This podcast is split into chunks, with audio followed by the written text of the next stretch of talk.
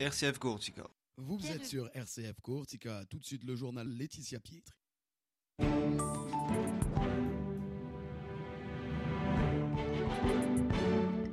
Mesdames, Messieurs, bonjour. L'actualité en Corse avec la fin de la grève à la mairie d'Ajaccio, à la CAPA. Les poubelles commençaient euh, hier soir hein, à être enlevées. Le camouflet pour Gérald Darmanin après le rejet de l'examen de son projet de loi sur l'immigration. Les députés corses avaient voté contre la motion.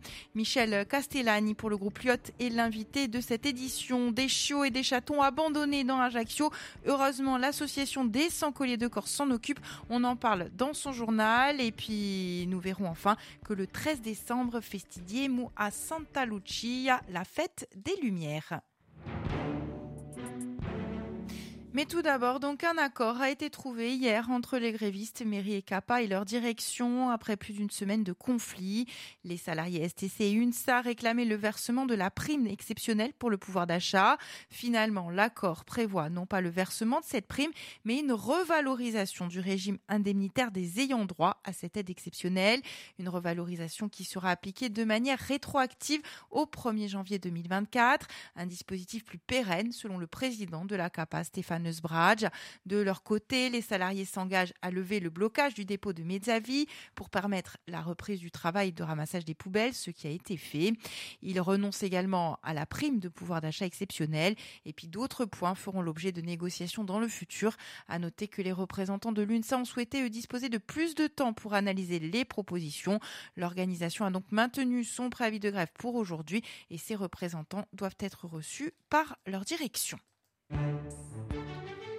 Ça ne s'est pas bien passé pour Gérald Darmanin lundi à l'Assemblée nationale lorsque l'étude de son projet de loi sur l'immigration a été rejetée par une motion.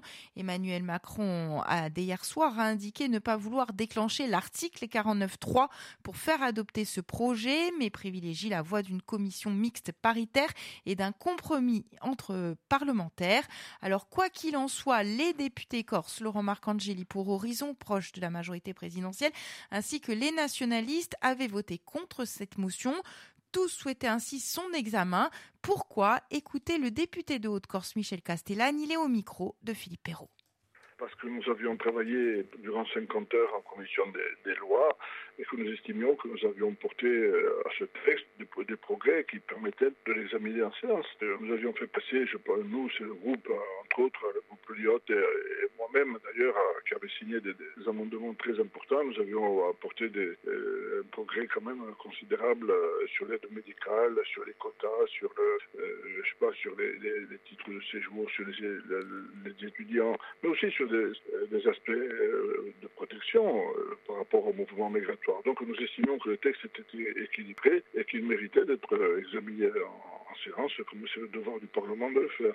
Quelles sont les conséquences de ce non-examen? Que peut-il se passer à présent? La loi va passer maintenant, je suppose, Sénat, puisque c'est le Sénat qui a la main sur cette affaire, puisque l'Assemblée s'en est saisie. Euh, d'ailleurs, au passage, je précise que c'est quand même un peu stupéfiant de voir euh, la salle exploser de joie euh, sur les rangs de toute la gauche d'un côté et du Rassemblement national de l'autre sur le même texte. Il est difficile d'imaginer qu'un texte puisse être en même temps trop dur et trop mou. Enfin, ce sont des considérations politicardes plus qu'autre chose. Voilà, le député de Haute-Corse, le nationaliste Michel Castellane, il était notre invité ce matin.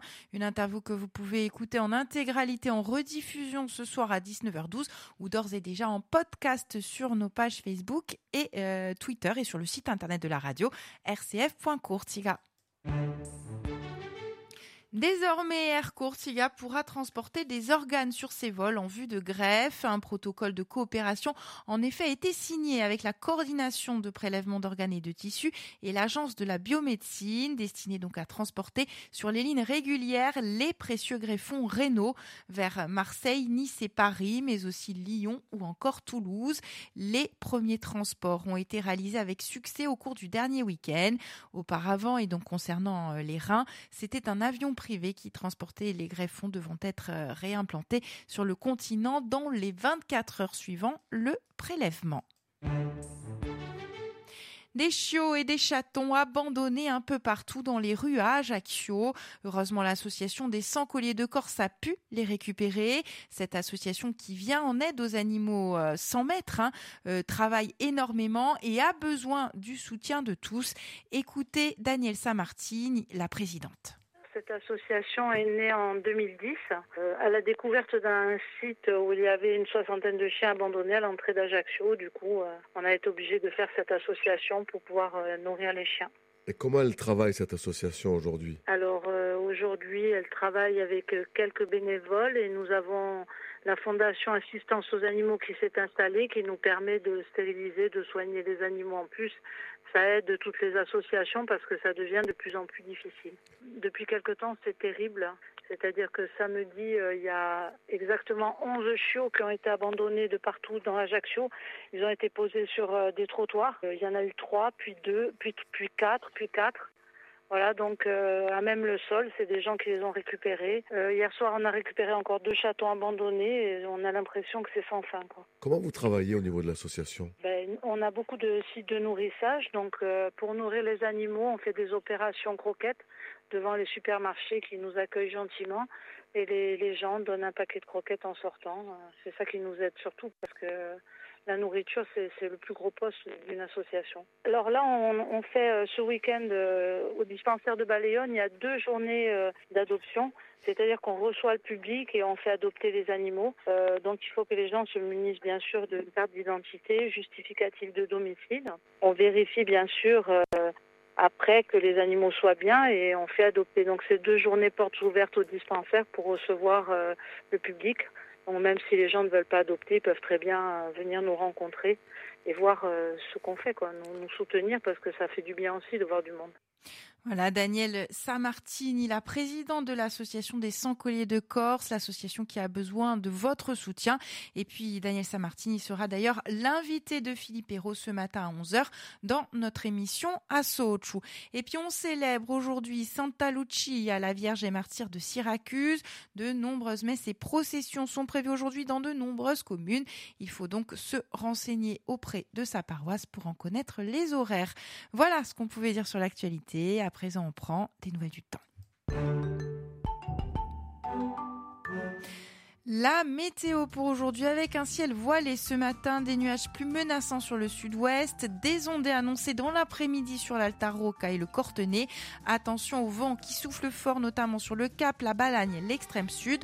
Enfin, les températures, elles sont prévues entre 5 et 11 ce matin et on attend entre 11 et jusqu'à 20 cet après-midi. Allez, on se quitte sur cette chanson qui nous prépare à Noël.